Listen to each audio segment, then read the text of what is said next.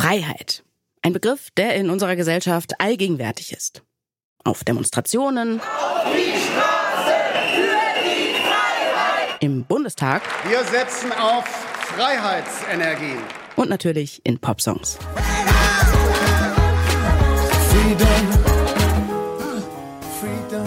Und auch in dieser Staffel von Ach Mensch dreht sich alles um die Freiheit.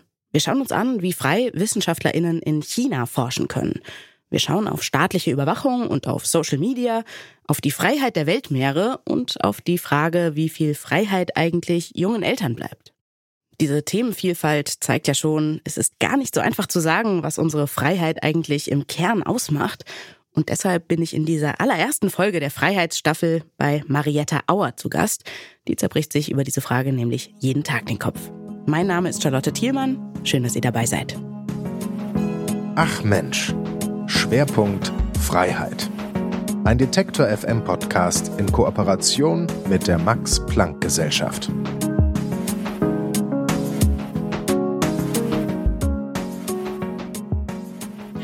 Was meinen wir eigentlich, wenn wir von Freiheit sprechen? Hier kommt die Philosophie möglicherweise zu ganz anderen Antworten als die Rechtswissenschaft oder die Sozialwissenschaften. Und deshalb bin ich sehr froh, dass ich hier heute mit Marietta Auer sprechen kann. Sie hat nämlich gleich alle drei Disziplinen studiert. Jura, Philosophie und Soziologie. Und alle drei Fächer bringt sie heute in ihrer Forschung zusammen. Dafür wurde sie 2022 mit dem wichtigsten Forschungspreis ausgezeichnet, den Deutschland zu bieten hat, dem Gottfried Wilhelm Leibniz Preis der Deutschen Forschungsgemeinschaft.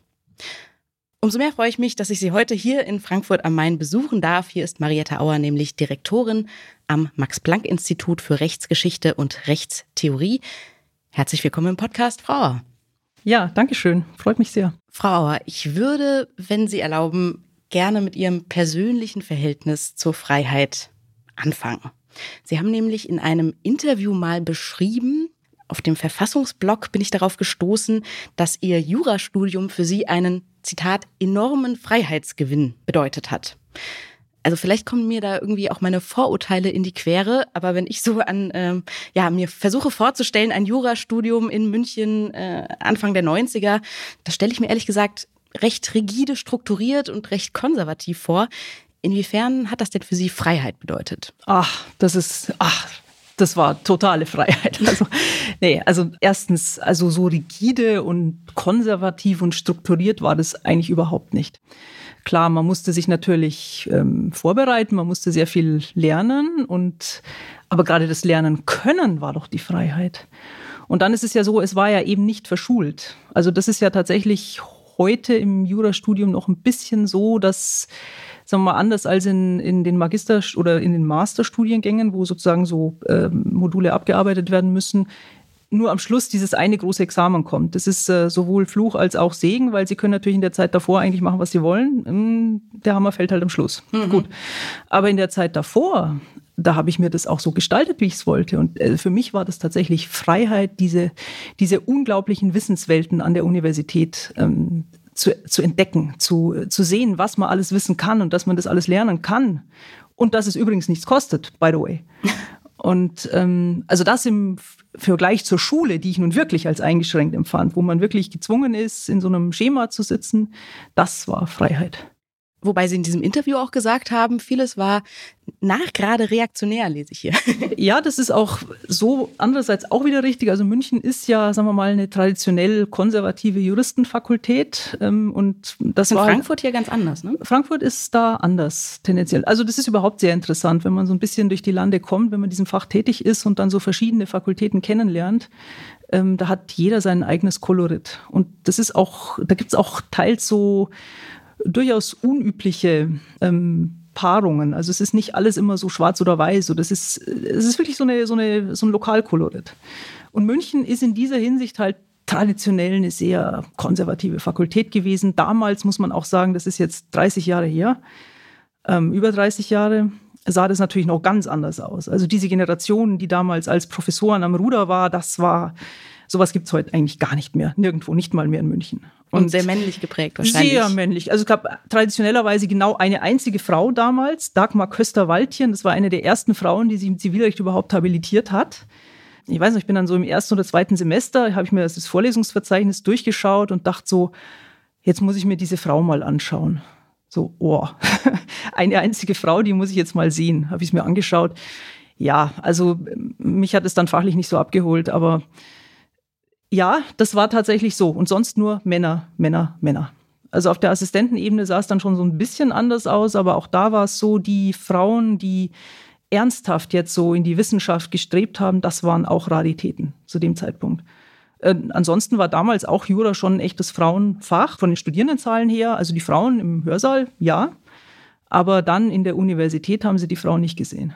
Jetzt haben Sie ja aber nicht nur Jura studiert, sondern auch Philosophie und Soziologie und sind ja auch in Ihrer Forschung an dieser Schnittstelle unterwegs zwischen diesen Disziplinen.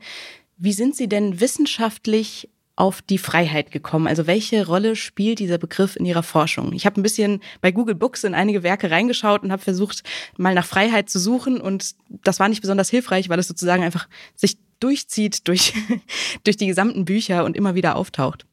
Ja, das ist auch gar kein Zufall, dass sich das durch alle Bücher immer wieder durchzieht. Das ist, äh, sagen wir mal, Freiheit ist, würde ich mal sagen, einer der Leitbegriffe unserer, unseres Zeitalters. Das ist einer, und was ist das für ein Zeitalter? Das ist das Zeitalter sozusagen der individualistischen Moderne. Und wir definieren uns durch Freiheit. Und das ist sowohl im rechtlichen Bereich so, als auch im ethischen, als auch im ökonomischen. Also Sie sehen, dieses Konzept ist durch durchgehend, ja, durchgängig, wohin sie schauen, in der Wissenschaft, in der Politik, in der Medienlandschaft, überall haben sie ein, eine XY-Freiheit, ja, Medienfreiheit oder Kommunikationsfreiheit oder Wissenschaftsfreiheit und so weiter und so weiter. So, ähm, in meiner Forschung, also ich interessiere mich für die Ideengeschichte des Privatrechts. Also ich habe mich eigentlich gefragt, wann ist dieses Privatrecht mit, da gibt es auch eine Freiheit, nennt sich Privatautonomie und dann gibt es so ganz viele so Einzelformen davon. Wenn ich ganz kurz einhaken kann, Bitte? nur für unsere Hörerinnen und Hörer, Privatrecht ist sozusagen die Sphäre der individuellen Rechtsbeziehungen, also was zwischen Privatpersonen so oder anderen Genau, also so ist es. Privatakteuren. Da gibt es bestimmt ja. auch einen sinnvollen Rechtsbegriff, der mir gerade nicht einfällt.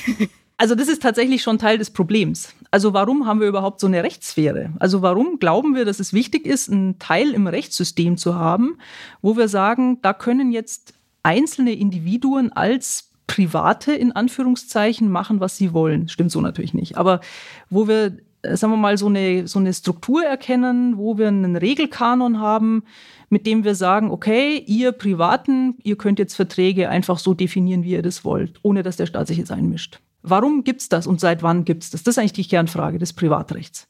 Und sagen wir mal, Teil meiner Forschung ist nun genau, wie sich eben diese Struktur unter dem Oberbegriff der modernen Gesellschaft formiert hat. Weil natürlich gab es schon im römischen Recht Verträge, ja, aber die wurden nicht so gesehen, wie wir sie heute sehen. Oder dieses ganze Denken eines Privatrechts, also eines Rechts der freiheitlich verfassten privaten Gesellschaft, das ist ein durchgehend modernes Phänomen. Und das ist dann eben mehr als ein Rechtsphänomen, das ist ein philosophisches Phänomen und das ist ein soziologisches Phänomen. Und da kommen eben auch die drei Bereiche zusammen, die mhm. mich in der Forschung interessieren. Jetzt haben Sie schon äh, angesprochen, Sie interessieren sich für die modernen Gesellschaften, für das moderne Recht. Wenn wir jetzt mal schauen auf die frühen Freiheitsparolen des modernen Europa, fällt einem natürlich als erstes französische Revolution ein, Freiheit, Gleichheit, Brüderlichkeit dann ein gutes halbes Jahrhundert später ähm, Einigkeit und Recht und Freiheit hier in Deutschland. Da zeigt sich ja eigentlich schon, dass Freiheit eigentlich als ja, Grundlage oder Zweck unseres modernen Rechtsstaats verstanden wird. Vielleicht können Sie das mal kurz umreißen. Welche Freiheit ist damit eigentlich gemeint in dieser Parole, zum Beispiel Freiheit, Gleichheit, Brüderlichkeit? Und, ja. und vielleicht auch sieht diese Freiheit tatsächlich für alle Menschen gleich aus?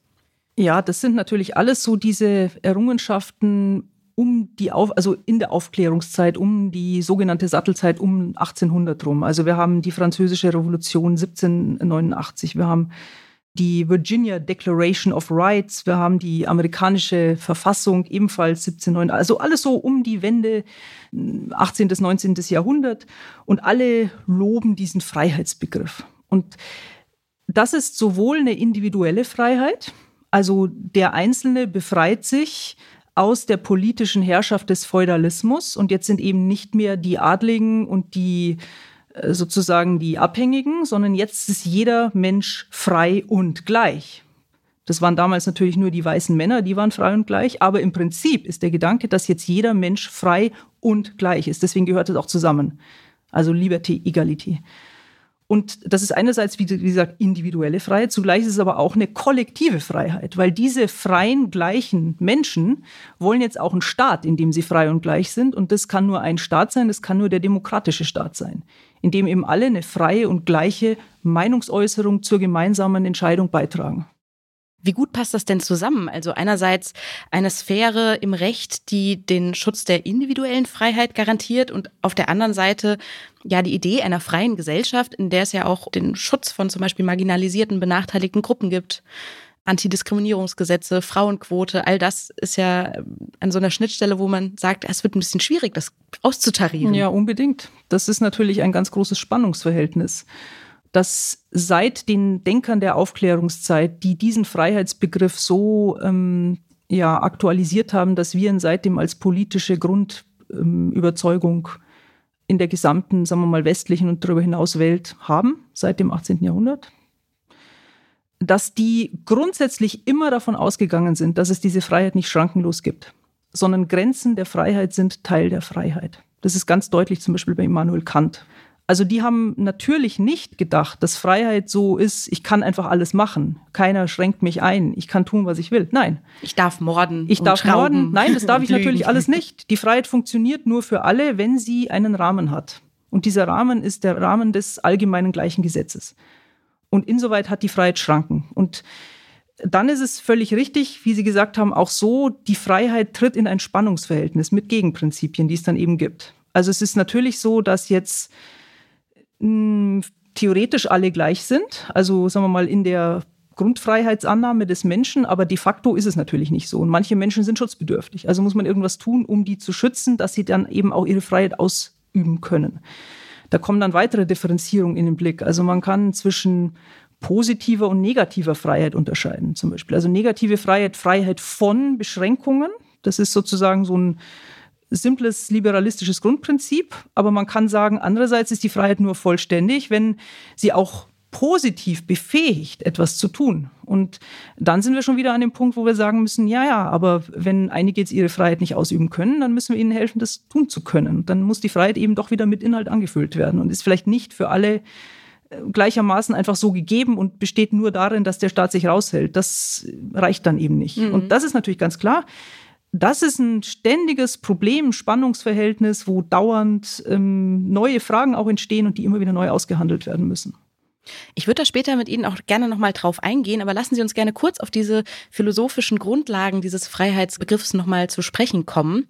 Sie haben schon gesagt, Sie schließen da an Kant an und seinen Freiheitsbegriff, der da sagt, wenn man Freiheit als, als normativen Begriff denkt, also man könnte vielleicht übersetzen als ja, moralisches Ideal, dann funktioniert das nur, wenn es nicht uneingeschränkt ist.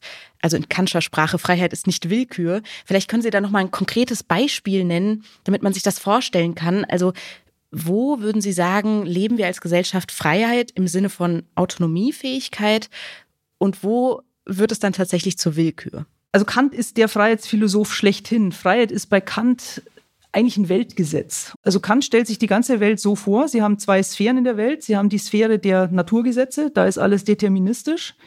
Also so wie wenn Sie eine Billardkugel sozusagen an eine Bande schießen, dann springt die in einem definierten Winkel wieder weg. Das können Sie vorab berechnen. Und dann gibt es für ihn davon abgeschnitten oder dagegen gesetzt eine Sphäre der Freiheit. Und diese Freiheit ist die autonome moralische Freiheit des Menschen, der sich eben nicht verhält wie eine Billardkugel, sondern der einfach so oder auch anders handeln kann. Der kann den Mord begehen oder er kann ihn nicht begehen. Das ist eine freie Entscheidung. Das ist natürlich jetzt wiederum eine große Frage, ob das wirklich so ist, aber das als dann, Grundprinzip. So, aber Verstehen das ist das? sozusagen der Gedanke.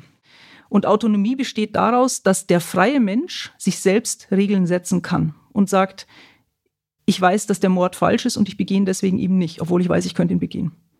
Das ist Autonomie und das ist eben mehr als Freiheit. Freiheit ist, ich könnte tun, was ich will.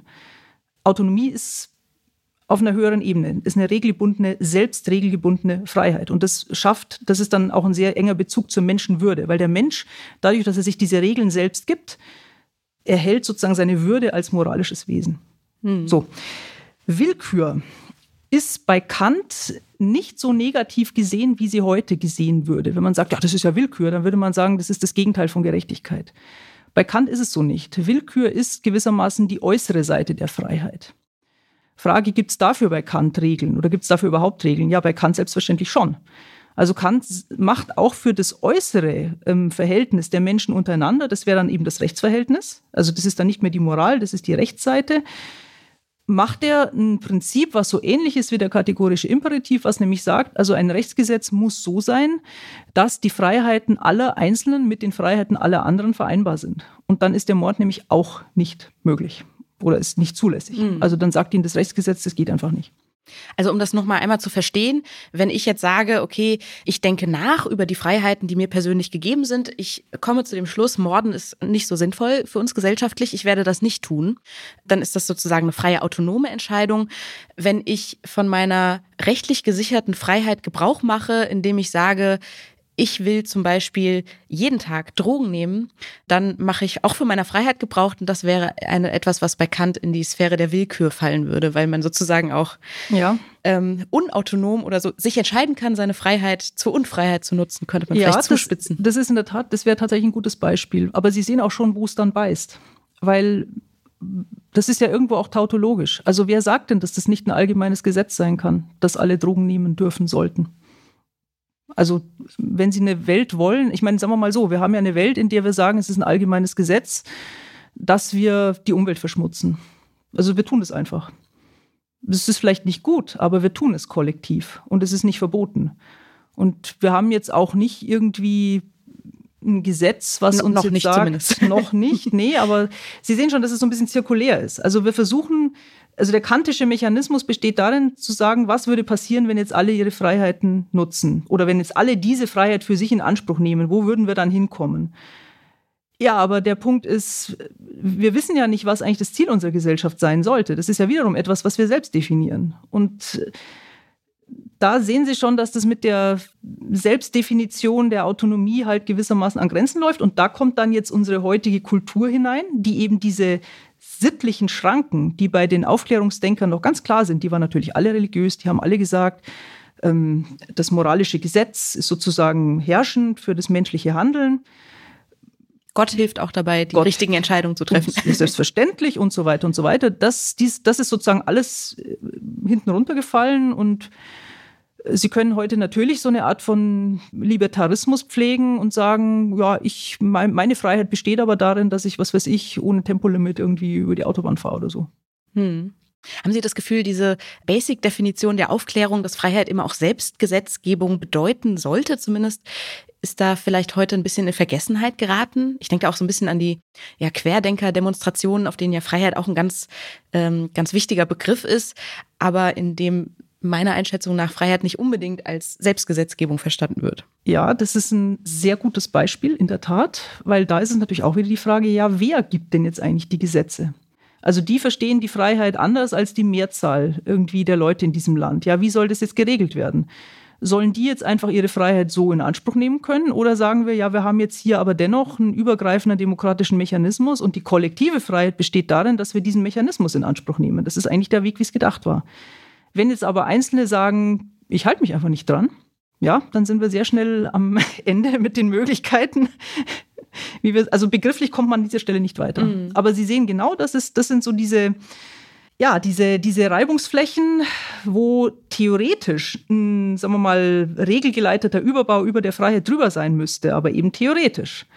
Aber wenn Sie jetzt faktisch diese Konflikte haben, also des einen Freiheit ist des anderen öffentliches mhm. Ärgernis, und diese Konflikte treten ja überall auf. Also Querdenker oder abweichende politische Ansichten aller Couleurs, ähm, was weiß ich, demonstrieren unter Gewalteinsatz, ähm, was auch immer das dann bedeuten mag, für etwas, was andere vielleicht theoretisch auch gut finden, aber nicht mit diesen Mitteln. Schon haben sie so einen Konflikt. Mhm. Ich musste auch denken, gerade im rechtslibertären Lager spielt Freiheit ja eine ganz wichtige Rolle, wie ja schon das Wort libertär sagt. Ähm, und da wird Freiheit ja oft verstanden als ähm, ja, Befreiung von staatlichen Regulierungen überhaupt. Und ich erinnerte mich an den Satz von Peter Thiel, den man vielleicht von, von PayPal oder auch äh, Palantir kennt, Investor, der ähm, geschrieben hat, ich glaube nicht mehr, dass Freiheit und Demokratie miteinander vereinbar sind. Haben Sie da ein bisschen die Sorge, dass der demokratische Rechtsstaat, der ja eigentlich dafür da ist, Freiheit zu garantieren, gerade im Namen der Freiheit grundsätzlich kritisiert wird? Ja, also sagen wir mal so, das ist jetzt ein Thema, was seit einiger Zeit immer mehr diskutiert wird oder wo man sich schon auch die Frage stellen kann, hm, wie, wie es weitergehen wird. Also wir haben ja dieses allgemeine Problem Anfechtungen der Demokratie oder Spannungsverhältnis zwischen dem allgemeinen Entscheidungsmechanismus, den wir haben in der Demokratie, also dem politischen Gemeinwesen. Also Wahlen. Wahlen, ja, genau. Und allgemeiner Rechtsstaat, also ein Recht, an das sich alle halten. Und einer, sagen wir mal, sich verschärfenden ökonomischen Ungleichheit mit gewissen Folgen, die auch so aussehen, dass sie quasi international, ähm, so wie der Peter Thiel, so eine Schicht von Gewerbeunternehmen haben, die sich ihre Regeln mehr oder weniger selber zuschneiden wollen. Ja, mhm. Also Sie können jetzt als Deutschland sagen, wir besteuern die Unternehmen sehr hoch oder so. Ja, dann kommt ein, oder USA, was weiß ich, oder ja, USA ist zum Beispiel so, das ist natürlich so, oder wir machen gewisse Regulierungen, die dazu führen, dass gewisse Aktivitäten hierzulande nicht möglich sind, aber woanders sind sie möglich. Dann die Players, die sich das erlauben können, werden dann natürlich ausweichen. Ja, das ist ganz klar so. Wird dadurch das grundsätzliche Steuerungssystem der Staaten unter Druck gesetzt? Ja, sicher. Würde ich schon so sehen. Und das ist jetzt vielleicht noch eine Ergänzung an dieser Stelle. Das, was Peter Thiel oder was Libertäre generell äh, im Hintergrund haben, ist noch ein anderer großer Freiheitsdenker, das ist John Locke. John Locke, großer englischer Philosoph des, des 17. Jahrhunderts, der hat eigentlich ähm, diesen sogenannten Nachtwächterstaat. Also das Freiheit darin besteht, dass der Staat sich möglichst aus allem sehr heraushält und zurückzieht und dass ähm, der Einzelne ein angeborenes Eigentumsrecht hat. Also da ist die Betonung der Freiheit auch sehr stark auf dem Eigentum, gar nicht so sehr auf der körperlichen oder auf der geistigen oder auf der Meinungsfreiheit, nein, auf dem Eigentum. Begründet, wenn ich das Recht erinnere, über das Eigentum am eigenen Körper, das man sozusagen so ist es. Naturrechtlich also, hat. So ist es, genau, die sogenannte Arbeitstheorie. Und da haben wir dann auch schon wieder so eine, sagen wir mal, so eine puritanische Vorstellungswelt dahinter. Also wer arbeitet und den ganzen Tag im Schweiße seines Angesichts rafft und, und spart, dem soll das nicht genommen werden von einem üppigen Staat, der dann sozusagen Wohlfahrtsbenefits an die verteilt, die, die sozusagen nicht arbeiten. Das ist, ähm, das ist Libertarismus. Und dieser Grundgedanke, den haben sie heute noch ganz stark in den Common Law Ländern. Das haben sie ganz stark auch im, im so in der DNA des, des, des amerikanischen Rechtsdenkens.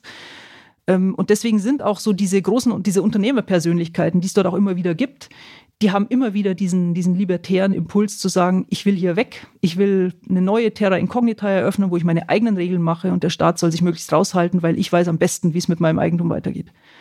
Und ja, man muss eins sagen, das, das hat, dieses Denken hat sehr viel Wohlstand geschaffen in den letzten 300 Jahren. Das muss man einfach mal so sagen. Und das ist auch das, was diese Leute bis heute antreibt. Es hat natürlich auch, wo wir schon beim Thema Eigentum sind, auch sehr viel Ungleichheit geschaffen. Und das ist ja auch etwas, was mit Freiheit zu tun hat. Bei der Vorbereitung des Interviews musste ich immer wieder an diese Textzeile von Janis Joplin denken. Freedom is just another word for nothing left to lose. Das ist, glaube ich, äh, positiv gemeint bei ihr im Sinne von einem ähm, ja ungebundenen, besitzlosen Umhertreiben.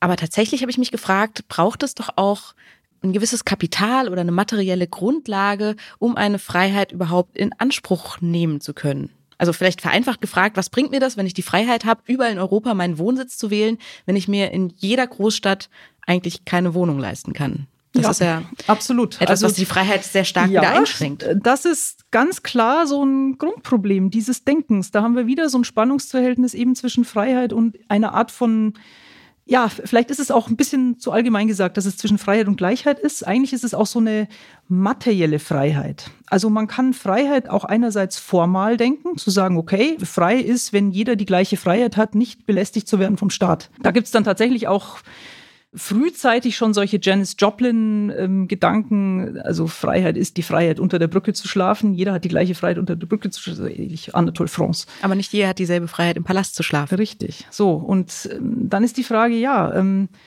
reicht diese formelle Freiheit und die reicht halt nicht. Und was braucht man jetzt aber dann, um eine materielle, also eine inhaltlich angereicherte Freiheit so zu ermöglichen, dass die Menschen tatsächlich von ihren Freiheiten Gebrauch machen können? Ja, das sagt sich so schön. Andererseits aber doch nicht, diese Anreizstruktur eben zunichte zu machen, die eben darin besteht, dass Freiheit auch darin besteht, Unterschiede zu schaffen, also sich unterschiedlich zu entfalten. Und manche sagt eben, ja, das Geldraffen, so im Sinne von John Locke, das ist mir sehr wichtig, also ich will sehr viel Geld anhäufen. Der andere sagt, das ist mir eigentlich gar nicht wichtig. Also Freiheit, das muss man da auch sagen. Freiheit ist ja quasi so eine, eine Formel, das ist ja auch, das ist das Geniale an, der, an dem Freiheitsbegriff. Freiheit besagt ja, dass sie selbst definieren dürfen, was Inhalt ihrer Freiheit sein soll. Also das ist jetzt nicht so einfach, dass der Staat jetzt hergeht und sagt, ja, also dass sie wirklich frei sind, da brauchen sie mindestens A, B, C. Ja, da brauchen sie mindestens irgendwie eine Wohnung oder eine Krankenversicherung oder so. Vielleicht brauchen sie das ja gar nicht. Also es ist ja durchaus nicht gesagt. Also in den USA zum Beispiel ist es so, dass es erhebliche Bevölkerungsteile gibt, die die Sozialfürsorge, wie wir sie hier in Europa ganz stark haben, ablehnen. Die wollen das nicht, weil es, wie gesagt, eine andere Kultur ist. Die sind anders sozialisiert.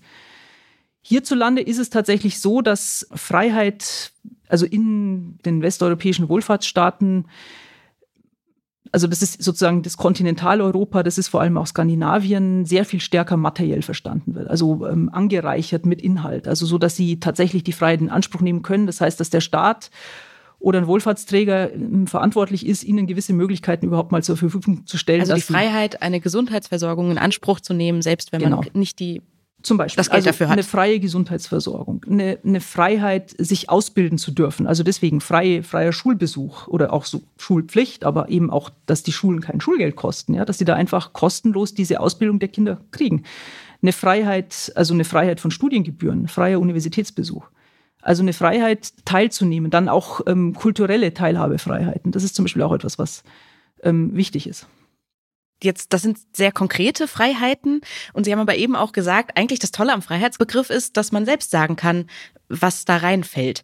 Da würde ich sagen, gibt es ja juristisch stößt man da ja ein bisschen auf ein Problem, weil man etwas schützen muss, will, wo gar nicht so klar ist, worin das eigentlich besteht. Also wir haben ja im Grundgesetz sehr viele Freiheitsrechte, die uns per Grundgesetz garantiert werden als Bürgerinnen und Bürger.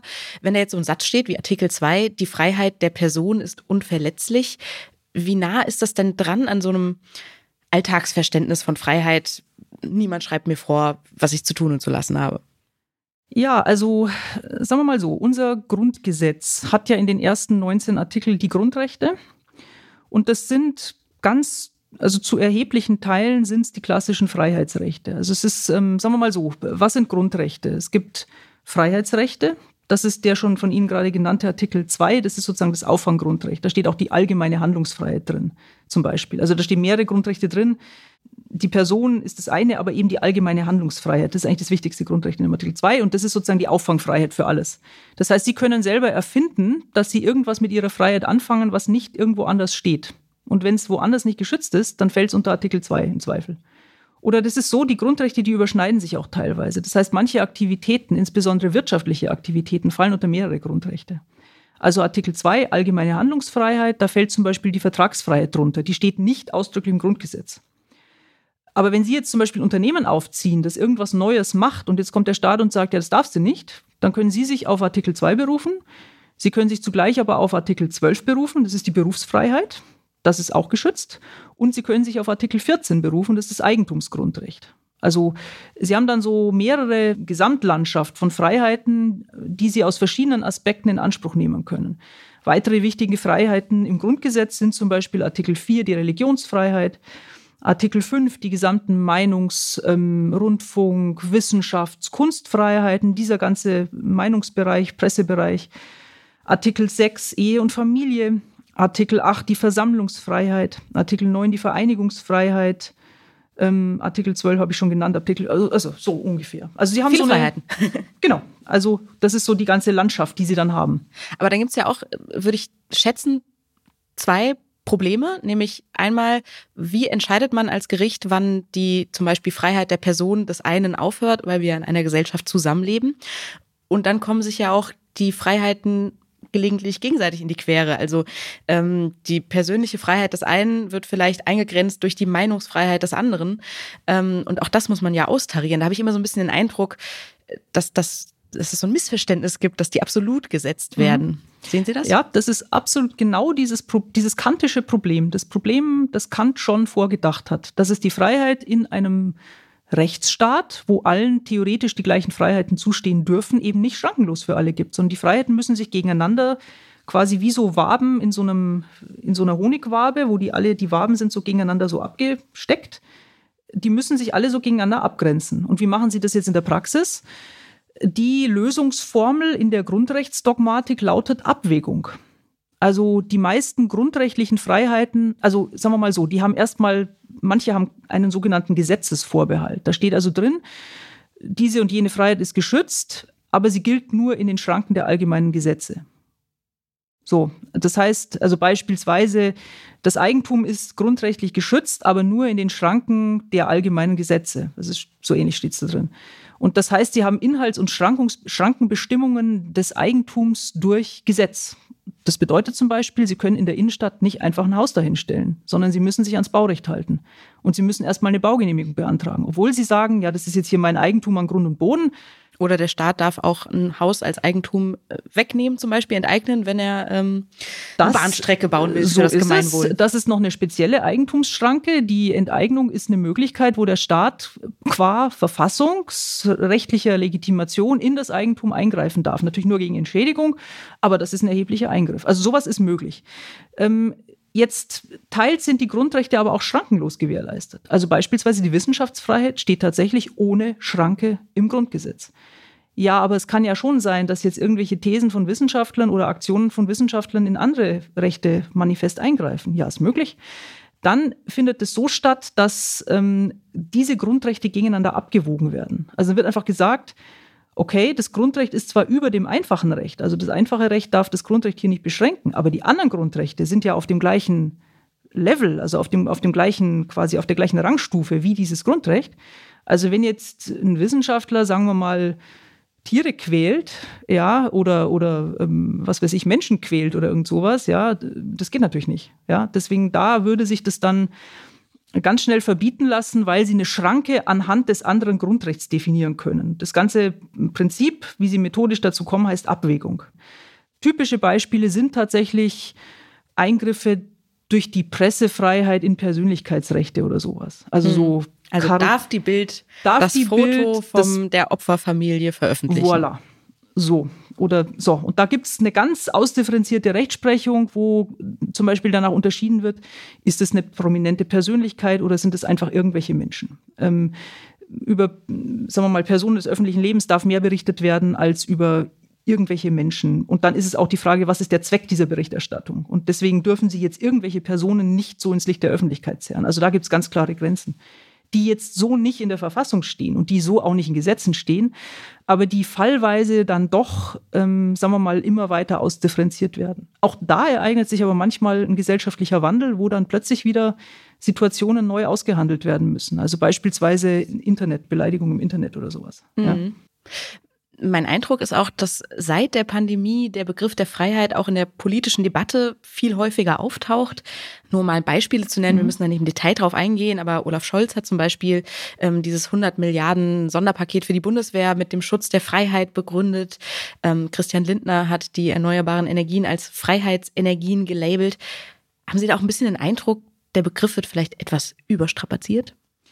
Ja gut, wir sind in so einem, vielleicht in so einer Art von postpandemischem Stress alle noch drin. Und von der einen Krise sind wir raus, dann sind wir in die andere Krise gleich reingekommen, dass äh, die europäische Freiheit, nämlich die politische Freiheit und die, sagen wir mal, Systemfreiheit ähm, des Westens, also das westliche Grundverständnis mit seinem liberalen Freiheitsdenken als Wert, dass das halt gewaltig unter Druck geraten ist, dadurch, dass jetzt 1000 Kilometer von unserer Grenze entfernt ein blutiger Krieg tobt und uns auch ökonomisch ganz erheblich unter Druck setzt, weil das, was woran wir vorher geglaubt haben, dass wir nämlich schönen freien Handel treiben mit jedermann auf der Welt und die werden sich dann schon auf unsere Werte besinnen, das ist gigantisch schiefgegangen.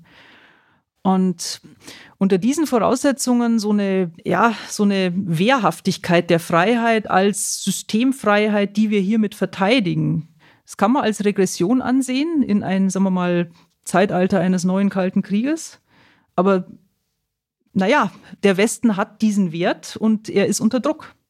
Dann würde ich Sie tatsächlich zum Abschluss nur noch einmal kurz fragen, ob es von Ihnen vielleicht ein Buch, einen Artikel gibt, den Sie, ähm, dass Sie Hörerinnen und Hörern empfehlen können, die sich jetzt weiter schlau machen wollen.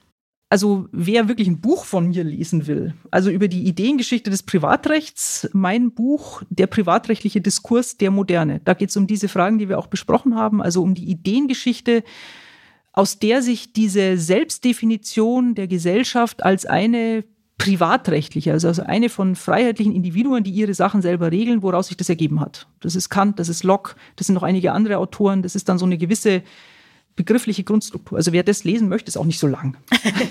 wer sich im Sinne seiner äh, freiheitlichen Autonomie zur Selbstbildung entscheidet und sich auf ein bisschen juristischen Jargon einzulassen traut. Mariette Auer, Direktorin am Max-Planck-Institut für Rechtsgeschichte und Rechtstheorie hier in Frankfurt am Main. Frau Auer, vielen herzlichen Dank für das Gespräch. Ja, ich bedanke mich sehr herzlich. Und wir bleiben hier bei Ach Mensch beim Thema Freiheit. In der nächsten Folge tauchen wir tief in die Welt der Social-Media-Plattformen ein und gehen der Frage nach, wie freiheitlich eigentlich TikTok, Reddit oder Twitter unterwegs sind. Wenn ihr das nicht verpassen wollt, dann abonniert diesen Podcast doch gerne in eurer Podcast-App und wir hören uns dann an dieser Stelle in zwei Wochen wieder. Bis dahin, ciao. Ach Mensch, Schwerpunkt Freiheit. Ein Detektor FM Podcast in Kooperation mit der Max Planck Gesellschaft.